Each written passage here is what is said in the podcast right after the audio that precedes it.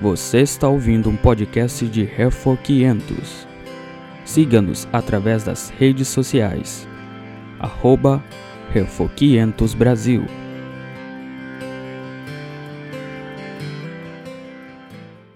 Nós, nas quartas-feiras, nós estamos tratando o livrinho do Dr. Augusto Nicodemos, o que estão fazendo com a igreja. Nós chegamos hoje ao estudo de número 12, ah, o, o tema do capítulo 12. Então, é, eu coloquei, é, eu botei fé e ecologia, né? na verdade é fé e meio ambiente, mas está tá relacionado. Fé e meio ambiente. Então, esse livrinho aqui é bem interessante, viu? É, se você é, quer um livro para tomar um conhecimento geral sobre os principais desafios da, da igreja cristã do nosso tempo. Então, o doutor Augusto consegue, consegue tocar em vários pontos bem importantes. É, esses, uh, esses capítulos, originalmente, faziam parte de, de, artigos que já haviam sido publicados, especialmente no, no blog O Temporas Amoras, que ele mantém com é, Mauro Master e Solano Portela. Então, ele reuniu vários artigos muito bom. E a gente está tratando um a um. Chegamos hoje ao capítulo de número 12. Então, aquilo que eu vou falar durante esse estudo é, partiu então desse livrinho do capítulo 12 e eu ah, incrementei com as minhas próprias pesquisas.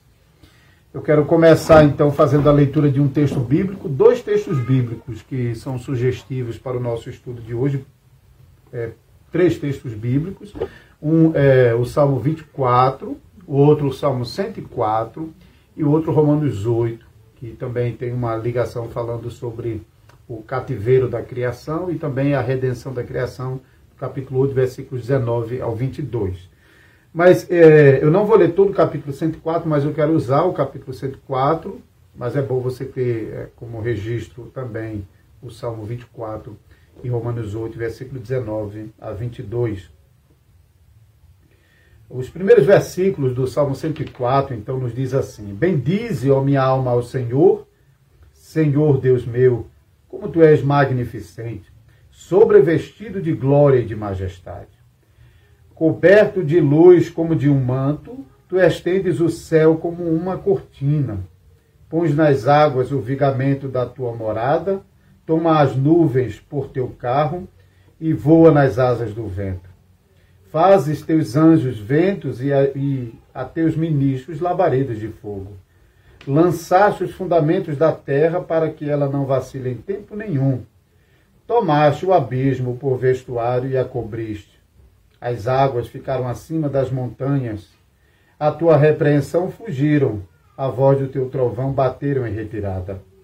Elevaram-se os montes, desceram os vales, até ao lugar que lhes havia preparado.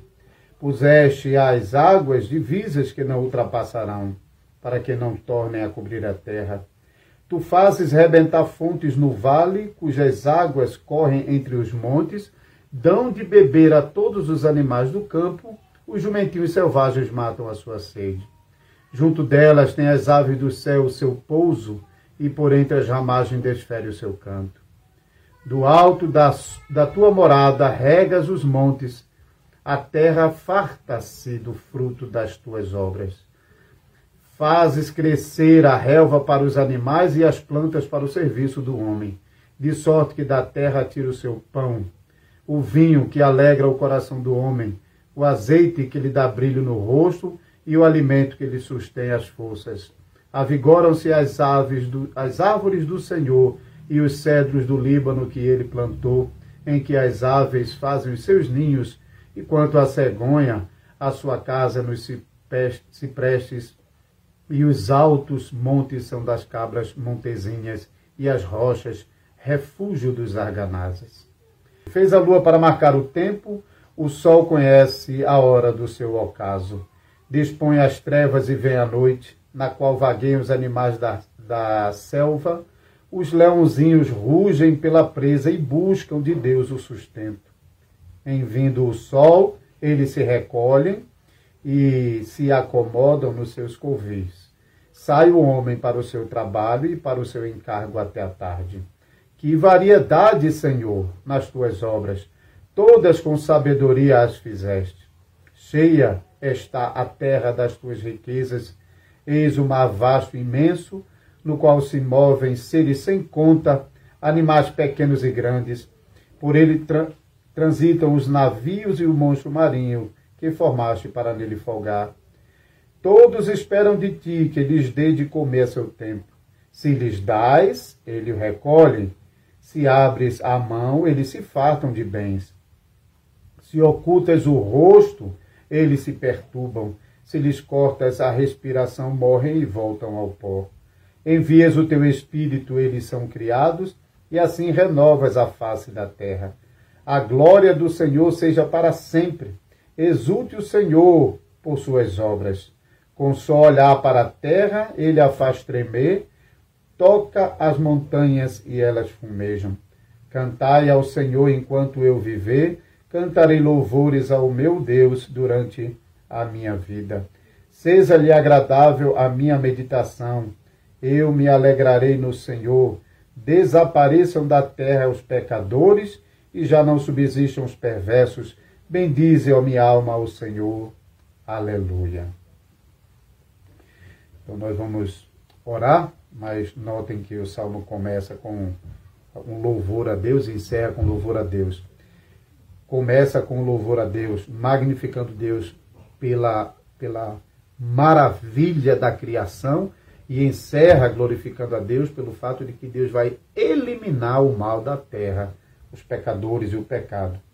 Então, é, é uma uma apresentação da grandeza de Deus no mundo e, e, a conclusão por meio de mostrar que Deus vai restaurar completamente a sua criação sem a presença do mal e dos ímpios.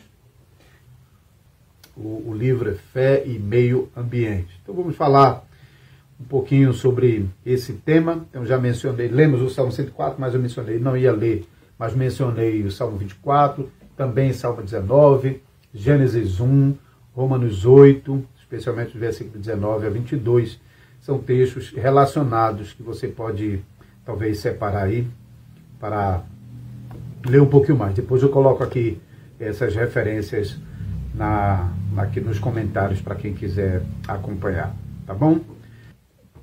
Ah, a gente tem um, um, desafio pela frente como cristãos, é, que é dar uma, uma resposta satisfatória aos problemas relacionados com o meio ambiente. Então, infelizmente, às vezes a gente como igreja, a gente comete certos erros de, de, de não tratarmos apropriadamente alguns assuntos até que a gente seja provocado por eles. Isso aconteceu, por exemplo, com a questão de homossexualismo. Durante muito tempo a igreja não, não tratou seriamente do problema de homossexualismo. Para ser bem honesto, muitas vezes a gente estava é, tratando pessoas que estavam lutando contra problemas homossexuais, simplesmente dizendo, rapaz, seja homem, seja cabra macho. E essa era a única resposta, às vezes, que a gente dava. Então, a gente recriminava o pecado dele, mas não tratava aquele pecado pastoralmente. Isso foi realmente uma falha, a gente tem que admitir isso. Graças a Deus que esse ponto tem sido corrigido, porque muitos livros têm sido publicados, em, português inclusive é, o assunto tem sido tratado melhormente é, em pregações, em estudos, nas conversas, nos acompanhamentos pastorais. Eventualmente, uma igreja tem um membro da sua congregação que quer servir a Deus, mas enfrenta as suas lutas nessa área, assim como outros membros enfrentam lutas em outras áreas. É, um tentação com roubo, com ganhar dinheiro fácil, com, com com adultério, então, são, são pecados contra os quais nós somos chamados a lutar diariamente, conforme o Senhor Jesus mesmo nos chamou. Então, também na, na, no assunto de meio ambiente, a gente, em certa medida, nós nunca, nós, não é que a gente, nas pregações, nos, nos estudos, nunca falou sobre a criação. Meio ambiente é, é a criação de Deus. Mas nós nunca é, chegamos ao ponto realmente de oferecer respostas satisfatórias aos problemas é, atuais. Né? Nós vivemos numa época onde existem grupos de interesse particular que está atuando na área da, da, do ambientalismo. É, nós temos os desafios, por exemplo, do vegetarianismo, do veganismo. Então, algumas até denominações cristãs chegando ao ponto de, de negar realmente que a gente possa comer carne. Então, tem, tem muita, muita coisa aí, muitas vezes nós não estamos dando resposta à, à altura. Então, isso justifica realmente que a gente possa tratar esse assunto com um pouco mais de cuidado. Mas como então a gente pode tratar esse assunto? Como cristãos reformados, especialmente nós, é, pode ser que tenha alguém que está acompanhando a transmissão que não o seja, mas como igreja reformada que nós somos, e como cristãos reformados, nós temos uma cosmovisão reformada que já nos oferece uma base razoável para que a gente possa é, lidar com esse assunto a partir daquilo que nós já confessamos na palavra de Deus, como parte das doutrinas reformadas. Então, é, é, nesse ponto, o doutor Augusto oferece algumas, é, uma, alguns pontos, e eu estou complementando isso aqui. Por exemplo, é, nós confessamos, como cristãos reformados, que o mundo foi criado por Deus.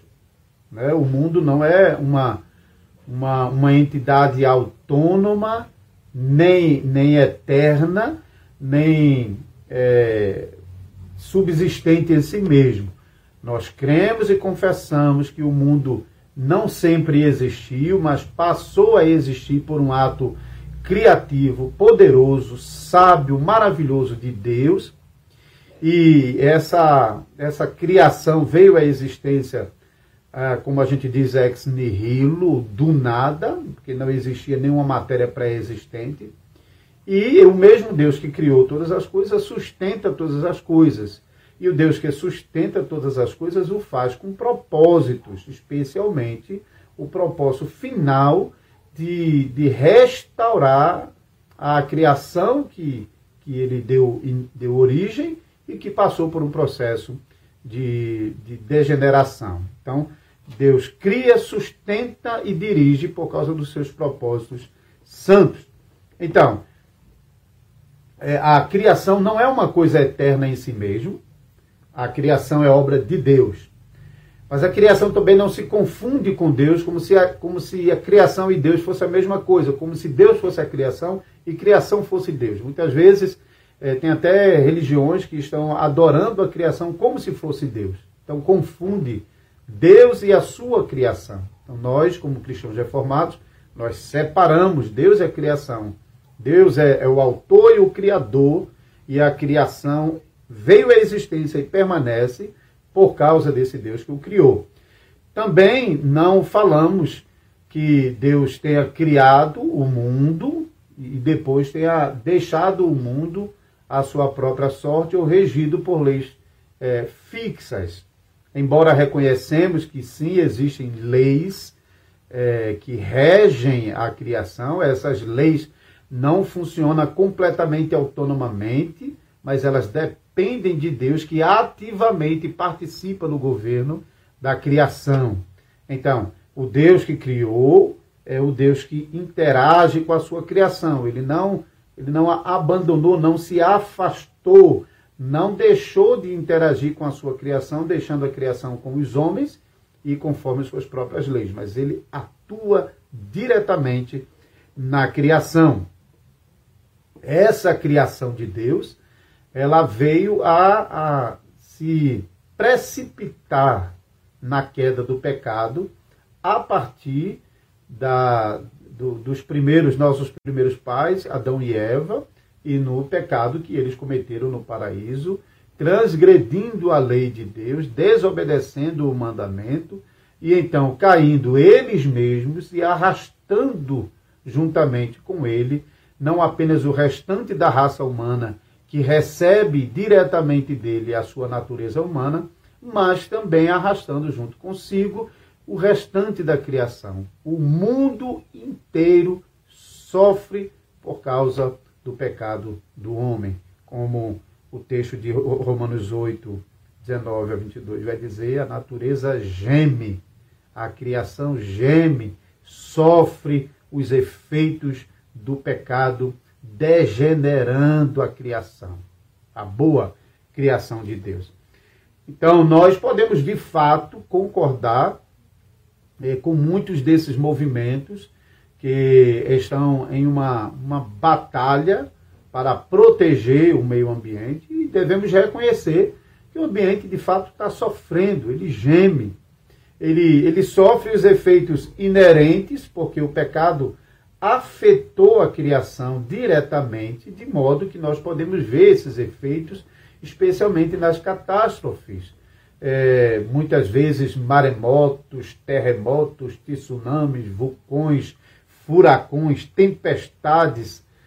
É, é difícil dizer que essas coisas estão acontecendo por causa do efeito que o homem está causando sobre o meio ambiente. Mas é, é, muitas dessas causas têm resultado é, na própria estrutura da criação que foi modificada desde o princípio do mundo com a queda do homem. Por exemplo, nós temos hoje conhecimento suficiente para saber que maremotos e terremotos é, são efeitos de movimentação de placas tectônicas que então acaba no choque provocando esses terremotos que quando no mar geram os maremotos e tsunamis. Então, é, são efeitos que a criação está sofrendo em si mesma como consequência direta do pecado. Mas nós também sabemos e temos que reconhecer que os movimentos que estão lutando para proteger o meio ambiente estão notando também o dano que o próprio ser humano tem causado no meio ambiente. Um ambiente em que ele deveria conviver e coexistir de maneira harmoniosa. Então não tem como negar isso também.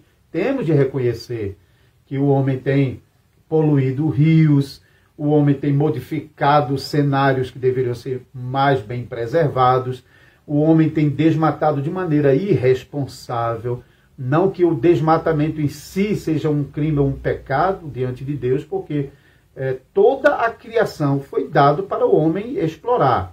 Mas o uso irresponsável é, da criação, seja qualquer que, que, é, qualquer que seja o aspecto, então isso constitui esse pecado, porque não está fazendo bom uso da boa criação de Deus. Então, a, a, o, o, resultado nos rios, até coisas bem simples, hein? As minhas crianças em casa, elas sempre aprenderam a nunca sair de casa e jogar nada na rua, nunca joga nada pelo, pelo vidro do carro, ou no ônibus, ou na rua, onde tiver. Então, qualquer coisa fica dentro do carro, se estiver na rua, bota no bolso, mas não joga na rua. Porque é, aprendendo nesses pequenos detalhes que elas é, vão, vão crescer e vão aplicar isso a coisas maiores.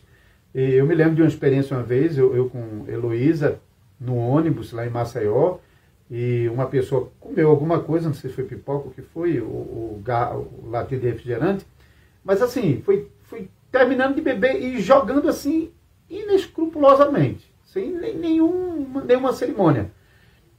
Ela olhou para o rapaz, olhou para o lixo, olhou para mim, assim, assustado. Como pode isso, hein? Então, nós precisamos realmente já inculcar isso em nossas crianças desde cedo. Precisamos realmente ensinar que nós não podemos denegrir a criação de Deus. Nós somos postos sobre a criação como mordomos.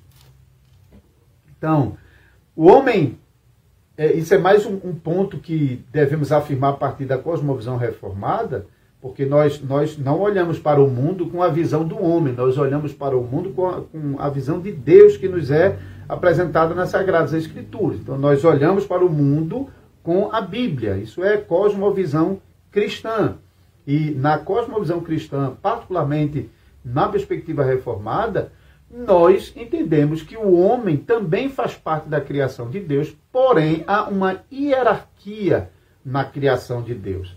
Em Gênesis capítulo 1, você pode observar numa leitura simples que você fizer, porém cautelosa, que cada elemento está sendo criado em uma ordem, uma ordem orgânica, por exemplo, as, a, a, vegetação é criada antes dos animais e antes dos homens.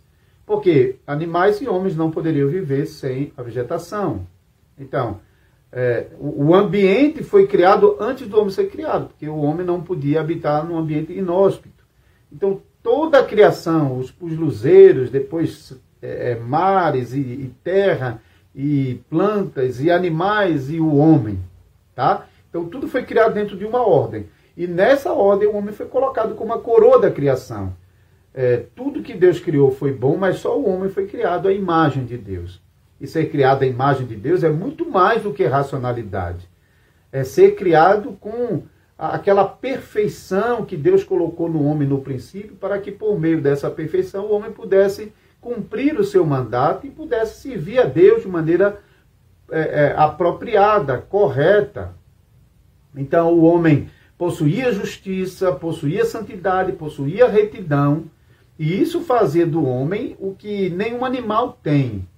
Então é, é não é mais do que racionalidade. Às vezes as pessoas se prendem muito ao fato de que o homem é um ser racional, mas quase que ao fazer isso, que não é que o homem não o seja, mas é quase concordando que o homem é só mais um animal, só que um animal um pouco mais evoluído que os outros. E o homem não é um animal mais evoluído que o outro. O homem é um ser feito à imagem de Deus. Deus não fez isso nem com anjos, nem com outra criatura, nem com animais. Então, o homem, de fato, nessa hierarquia da criação, o homem possui uma, uma posição elevadíssima. Tá? O homem possui uma posição elevadíssima. Então, nessa posição elevada acima da criação, o homem foi colocado a governar. Gênesis capítulo 1, versículo 26. E o homem foi colocado sobre a criação para dominá-la, para governá-la, para explorá-la. Então, ainda que o homem deve fazer isso como bom mordomo, o homem não deve fazer isso como um opressor, como um dominador cruel, um explorador é, ímpio, de jeito nenhum. O homem foi posto sobre a criação para dominar e reger a criação como um bom mordomo e conduzir a criação para Deus. O homem foi posto no mundo para reger o mundo para a glória de Deus. Então, é, nessa, nesse mandato de criação, então o homem explorava, o homem colhia, o homem poderia é, usar árvores para, para construir casas, para construir instrumentos, como a gente vai ver no capítulo é, 3, é, o capítulo 4 e 5, a descendência de, de Caim, que eles estão sendo é, pessoas que estão dominando a arte da caça, da música, usando a, a madeira para, para construir instrumentos é, musicais e também ferramentas, e depois a construção de casas. O homem está explorando aquilo que Deus deu. E até lemos em, em Gênesis 9 que é, Deus incluiu o, o, o, animal, a carne animal, como parte da dieta. Isso provavelmente tem muito a ver com o que aconteceu no, no, depois da queda. O homem perde aquela capacidade, o, o próprio organismo do homem perdeu muito, e, e, e a criação de um modo geral e a gente pode ver, por exemplo, que o número de anos reduz drasticamente após o dilúvio. Né? Então, especialmente após o dilúvio, houve uma mudança drástica na criação que já vinha se degenerando desde de Gênesis 3. Mas, então, agora Deus inclui a carne animal, isso é, a, os, os, veganos pegam algumas passagens de Isaías, do, dos profetas, que, que chama atenção para não matar os animais, mas fala sobre não ter, não agir com perversidade, mas a carne animal como alimento, Deus mesmo deu lá em Gênesis, em Gênesis 9. E pense, por exemplo, eu estou pregando, estou encerrando uma série de pregações em Gênesis agora, pregando sobre o patriarca Abraão, e em Gênesis 18, Abraão recebe a visita de três uh, homens. É, um é o, o, o próprio Deus e dois anjos que o acompanham. E Abraão bota leite, manteiga e carne diante deles, mata um, um animalzinho e coloca diante deles e eles comem. Então, não apenas Abraão, não apenas a gente, mas o, o próprio Deus ali manifestado é, na forma humana para Abraão também comeu. Então, não tem como justificar que o homem não tem o direito de, de, de, de explorar a criação e ao ponto de comer mesmo. E tem outras passagens. Mas eu não quero me estender sobre questão de vegetarianismo e, e, e veganismo, mas eu quero falar de maneira mais geral. Mas eu pontuei isso aqui para você. O homem, então, mata, explora, o homem derruba árvore, é, e o homem explora todas as coisas, muda curso de rios. O homem tem direito legítimo de, de mexer muito com a criação. Mas ele deve fazer isso de um modo responsável, ele deve fazer isso de um modo cuidadoso, ele não deve fazer isso com desprezo. Como nós não devemos, com desprezo, agirmos sobre nada do que Deus fez, nem em nossa vida, nem nosso casamento, nem a religião, nem nada nesse mundo podemos explorar com, com desprezo. Então, considerando que toda a criação caiu, se precipitou na queda do pecado juntamente com o homem, então agora é, essa criação necessita de redenção. Ela necessita de restauração, de recuperação.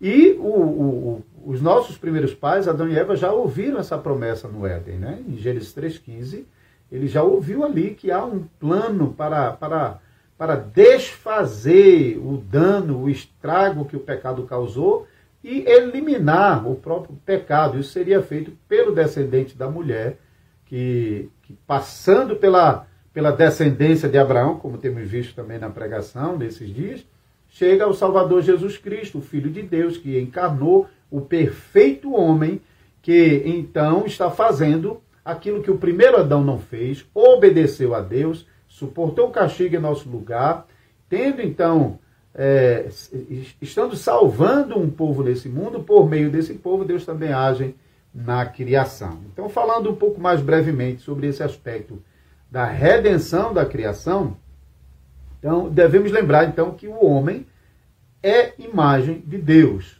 O homem está numa, numa hierarquia, né, na, no, no topo da hierarquia da criação, acima de todas as outras criaturas. Então, Deus é, não veio para salvar as demais criaturas que não foram feitas à imagem de Deus e que perderam essa imagem. Mas Deus veio recuperar a imagem que ele tem criado no homem porque todas as demais coisas foram criadas para servir ao homem, a fim de que o homem pudesse servir ao seu Criador. Portanto, é papel do homem dirigir todas as coisas é, para, para Deus. Então, Deus vem para salvar o homem. E por meio de salvar o homem, essa salvação do homem tem implicação e desdobramento no restante da criação.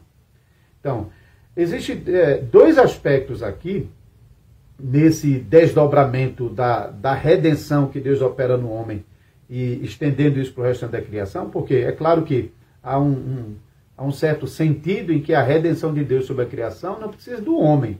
E o homem nem tem o que fazer. Porque, por exemplo, ah, no, no final dos tempos, como quando Deus purificar o mundo, é Deus quem age, é Deus quem está fazendo isso. O homem não, não, não tem o que fazer. É, então tem um, um, certo sentido em que Cristo, o, o, Deus que criou, é o Deus que sustenta e é o Deus que, enfim, concluirá a restauração de todas as coisas. Mas há um aspecto também em que Deus está redimindo a criação por meio do homem que ele está salvando. Então Deus salva o homem por meio do homem, então Deus é, está também redimindo a criação. Tudo aquilo que pertence a, a, a esse homem cujo coração está sendo regenerado, está sendo também transformado e experimentando o ambiente pactual, o ambiente da aliança. Então, tudo que pertence a essa a determinada família da fé prova dos aspectos redentivos justamente é, juntamente com o homem. Então funciona mais ou menos assim. Imagina uma, uma casa onde ninguém seja crente, hein? Então Deus vai lá e salva um pecador, ou, ou, ou salva aquela família. Então, agora Deus está implantando o seu reino no coração desses pecadores, e por meio do reino plantado no coração, esse pecador está manifestando o reino externamente. Aquilo que Jesus ensinou, brilha as vossas boas obras diante dos homens.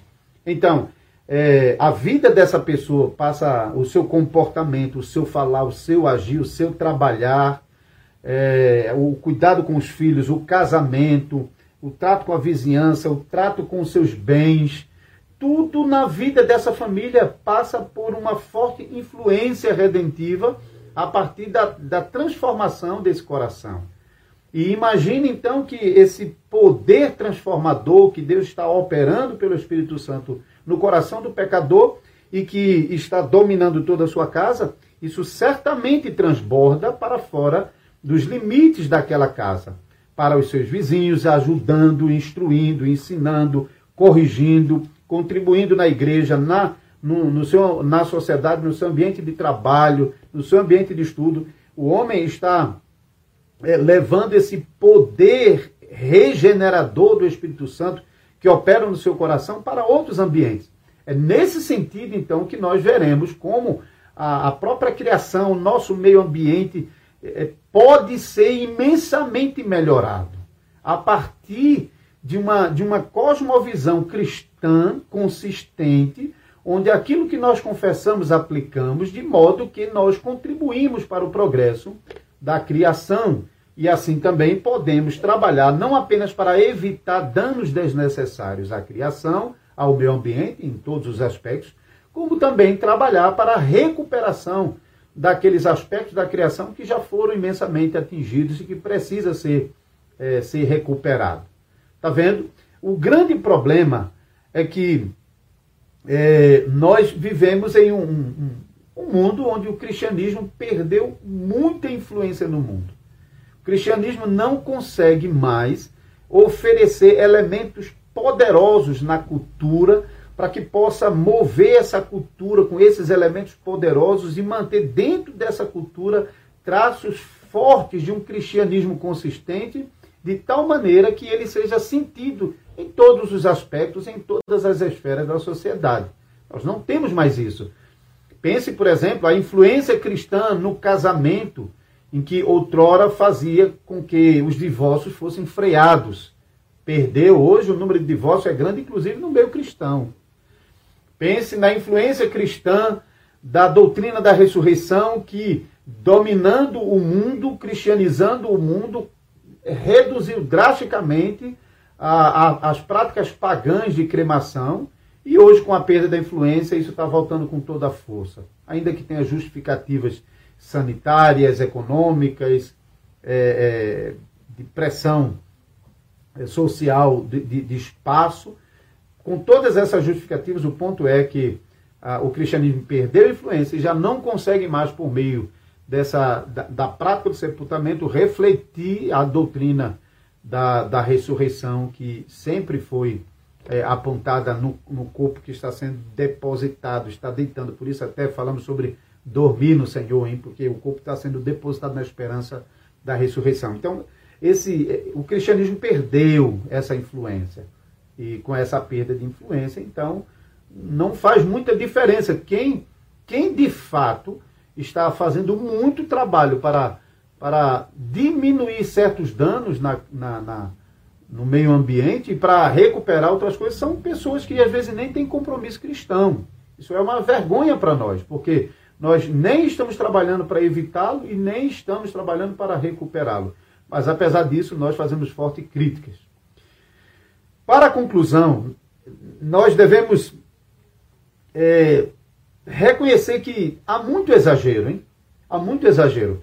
É, se for deixar realmente com as ONGs ambientalistas, ninguém vai, ninguém vai derrubar uma árvore, ninguém vai matar um animal, ninguém vai fazer nada no rio. Quero ver no final das contas como eles vão comer. Agora, quando vocês. É tanta hipocrisia nesse meio que quando você vai, eles estão com o smartphone de última geração, a, o apartamento dele é dos mais elaborados. E como é que tudo aquilo aconteceu? De onde veio a tecnologia e todos esses recursos, se não na exploração do homem sobre a criação? Então, uma coisa são os pecados, o mau uso, os exageros sobre a criação de Deus. E do outro lado, é, um, um, um, é uma ideia sentimentalista, uma visão sentimentalista de mundo. Tá? Que, que é, é se, se Qualquer coisa que, que afete o rio, um animal, ou uma, uma árvore, é, é um sentimentalismo que ninguém pode tocar. Isso também é exagero, porque o mundo foi dado para ser explorado pelo homem. O homem tem todo o direito de explorar, de derrubar, de mudar curso de rio, de fazer tudo, desde que ele faça de modo honesto, cuidadoso, que ele tenha o cuidado de não simplesmente deixar um racho de estrago para trás, mas de preparar a terra que ele explorou para as futuras gerações, deixando lá de modo é, incipiente uma recuperação para que seja aproveitada na geração seguinte. Então o homem pode explorar tudo e deve, porque foi criado para isso. E ele foi colocado sobre a criação para isso. mas deve fazer realmente de um modo muito cuidadoso. Então, o problema dessa visão sentimentalista sobre o meio ambiente é que existe um aspecto religioso, porque pessoas que negam a Deus acabam transformando o meio ambiente no seu próprio Deus. Então, isso é um retorno às antigas religiões animistas e também ao panteísmo que existe, inclusive, é, em, em uma parte do meio cristão. A igreja messiânica, por exemplo, é, para citar um exemplo. Então, esse, esse, esse, esse problema da visão sentimentalista sobre o meio ambiente leva ao mesmo perigo que a mesma visão sentimentalista sobre o homem leva. A visão sentimentalista sobre o homem é: o homem não é tão mal assim. É, Deus não. Por que Deus vai matar o homem? Por que Deus vai destruir o homem? Por que Deus vai, vai castigar o homem? Por que Deus vai lançar o homem no inferno? O homem é sua criação, o homem é sua criatura. Então, nós, como seres humanos, nós devemos zelar, devemos cuidar, devemos fazer com que esse mundo seja perpetuado. Então, Veja o que, que é, parece uma coisa muito bonita, mas isso está contradizendo aquilo que nós lemos no final do Salmo 104, que eu fiz questão de ler para vocês. O Salmo 104 começou celebrando a Deus pela criação, mas concluiu dizendo: Desapareça da terra os pecadores e já não subsistam os perversos. Bendize, ó minha alma, ao Senhor. Aleluia. Sim, os pecadores que, que ofendem a Deus com seus pecados, eles merecem o justo castigo de Deus e devem ser banidos da presença de Deus para todo sempre. Sim! Então, uma visão sentimentalista que trata o homem como bonzinho nega que Deus tem o direito de punir o pecador e que, portanto, não existe mais uma doutrina da condenação. O que há é uma doutrina onde o homem assume a posição de Deus e então o homem vai trabalhar para a redenção da criação sozinho. Devemos é, rejeitar essa visão sentimentalista que, infelizmente, está muito forte em nossos dias. É, muitas igrejas não têm mais coragem de falar sobre pecado, sobre castigo, sobre punição. E a linguagem tem sido é, re, reescrita para que seja inteligível a um, um suposto mundo moderno que precisa de uma linguagem que lhe toque, então a palavra de Deus não é mais proclamada em verdade. Então, como é, homens e mulheres de Deus, que confessamos as doutrinas cristãs, que olhamos o mundo a partir de uma cosmovisão cristã e particularmente reformada, não podemos nos iludir com tudo que nos cerca hoje, particularmente no que diz respeito ao movimento é, de de cuidado exacerbado sobre o meio ambiente, negando o direito do homem de explorá-lo de um modo apropriado. Tá certo? Então, nós sabemos, hum, é, terminando com a leitura de Romanos 8, 28, que. Desculpa, 8, 19 a 22, que o homem caiu em pecado, arrastou a criação juntamente com ele, mas que, assim como o homem arrastou a criação para o pecado junto com ele, há também a promessa de redenção da criação juntamente com o homem. Eu vou começar a ler a partir do 18, tá? Romanos 8. Porque para mim tenho por certo que os sofrimentos do tempo presente não são, não podem ser comparados com a glória a ser revelada em nós. A ardente expectativa da criação aguarda a revelação dos filhos de Deus pois a criação está sujeita à vaidade, não voluntariamente, mas por causa daquele que a sujeitou, na esperança de que a própria criação será redimida do cativeiro da corrupção para a liberdade da glória dos filhos de Deus. Porque sabemos que toda a criação a um só tempo geme e suporta angústias até agora. E não somente elas, mas também nós que temos as primícias do Espírito, igualmente gememos em nosso íntimo, aguardando a adoção de filhos, a redenção do nosso corpo, porque na esperança fomos salvos, ora a esperança que se vê não é esperança, pois o que alguém vê, como espera? Mas se esperamos o que não vemos, com paciência o aguardamos.